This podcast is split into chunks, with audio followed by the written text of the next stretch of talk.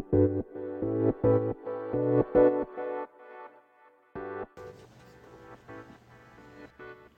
るさと納税返礼品の中野人放送。皆さんこんにちは。オレンジハウスチャンネルのトミーです。えー、っと前々回の放送のうん23回の放送だったかな。で、えー、っと僕とふるさと納税の出会いみたいなお話をさせてもらってでその続きになるんですけどえっ、と、ま、テーマとしては返礼品事業者ってどんな人がいるのっていうところをまあ僕はみかん農家なのでみかん農家のジャンルにちょっとま絞ってあの、お話をしたいなと思います。まあ分かる範囲ではね他のジャンルのこともおしゃべりはしますけどね。おしゃべり？すいません今の日本語おかしいですね。アホです。はいすいません。えー、っとですねえ23回でお話ししたように、えー、役場の方にこのふるさと納税返礼品事業者っていうのはどういうものなのかっていうのをお話を聞きに行ってですね、え、登録をする運びとなりましたで、え、結果今自分がもう6年7年ふるさと納税に関わってきて振り返った時にどういう人たちが返礼品事業者としているのかっていうのともっと前段階ですね、えー、っと返礼品事業者っていうのは自治体とどういう関係なのかっていうところをちょっと喋りたいなと思います。でえー、っと基本的に返礼品っていうのは自治体が、えー、その返礼品を買い上げて、え寄付者さんに返礼品として送っているっていうのが建前ですね。建前。なので、えー、僕たち返礼品事業者から言えば返礼品を、えー、自治体に買ってもらってるっていうような感覚で合ってると思います。いやそれ間違ってるよっていう人があったら教えてください。でですね えー、じゃあえー、みかんを返礼品として出品してる事業者っていうのはどんな人がいるのっていうところなんですけども、えー、リスナーさん寄付者さんはどういうイメージを持たれてますか、えー、ポータルサイトであ返礼品みかんあるって思った時にそのみかんっていうのは誰が、えー、返礼品事業者として出品してると思いますかっていうところなんですね。えー僕は農家です。専業農家です、えー、なので僕らみたいな一農家が返礼品事業者として登録してるパターンが一つですね。でもう一つは、えー、自分ではみかんを作ってないんだけども、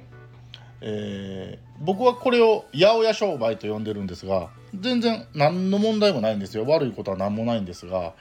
えー、イメージしやすいのが八百屋さんですね。八百屋さんって自分で野菜とか果物を作ってるわけじゃないですよね。でも市場とか直接農家さんから仕入れてきてそれを店頭で売っている。わけじゃないですか。なので自分では作ってないけれど知ってる農家さんに声をかけてもしくは市場に仕入れに行って買ってきた返礼品を返礼品として送っている。これがまあパターン2ですね。で、えー、パターン3がですね、えー、これのハイブリッド、えー、自分でも一部作っってて返礼品としても対応してるしただそれだけじゃ物量的に足りないから不足分は市場なり知ってる農家さんから仕入れてきて対応しましょうみたいな。まあこれが12、まあ、3パターン。大体えー、この3パターンだと思います。でこのさっき言った2パターン目の八百屋商売って僕言いましたけど別に八百屋さんがやってるわけじゃないんですよ。例えばあそうだなまる商店っていうお店があって、えー、でこの返礼品事業者として活動しようと決めてですねで、えー、返礼品事業者として自治体に登録をして知ってる農家さんに声をかけて、えー、こういうものをいついつこんだけ用意してもらえませんかっていうようなことをやってるんですね。で別にその返礼品事業だけじゃなくて純粋にもしかしたら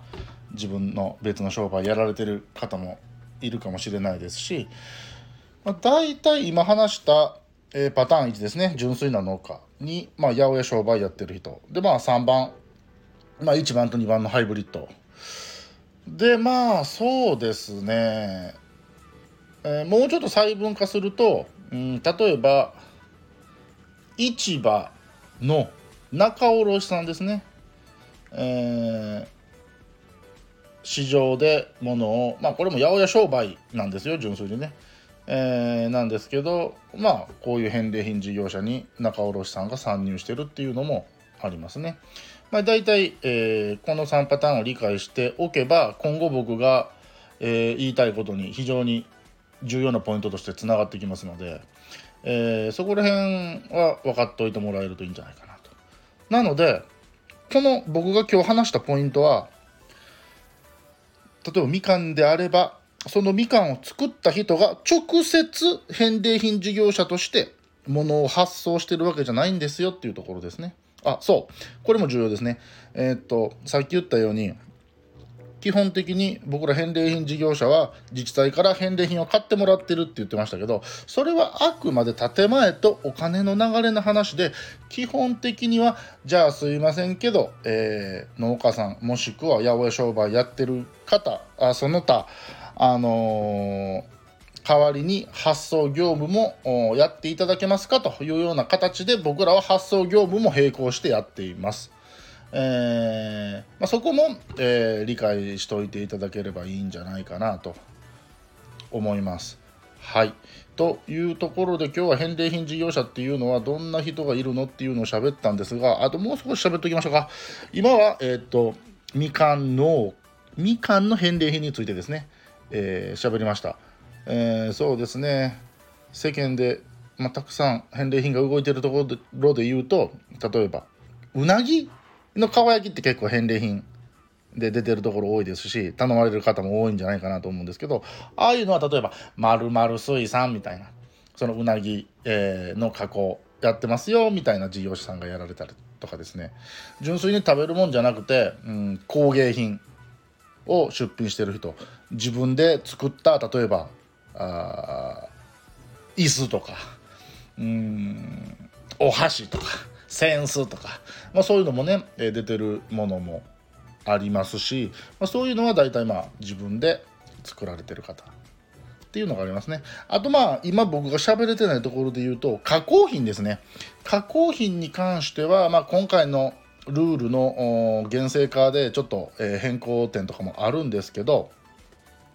えー、ちょっと加工品のの点に関してはね、難しいのと、まあ、自分がね、あまり加工品に関わってないので、ちょっと簡単なことは言えないので、もうちょっと僕も調べてから、あまたあ後日喋りたいなと思います。はい、というところで、今日は返礼品事業者っていうのはどんな人がいるのっていうところで、まあ、大体、えー、1、2、3、ぐらいのパターンがありますよというお話でした。でこれはね今後、えっと、返礼品を選んでいく上での判断材料としても役に立ってくるところかなと思いますので、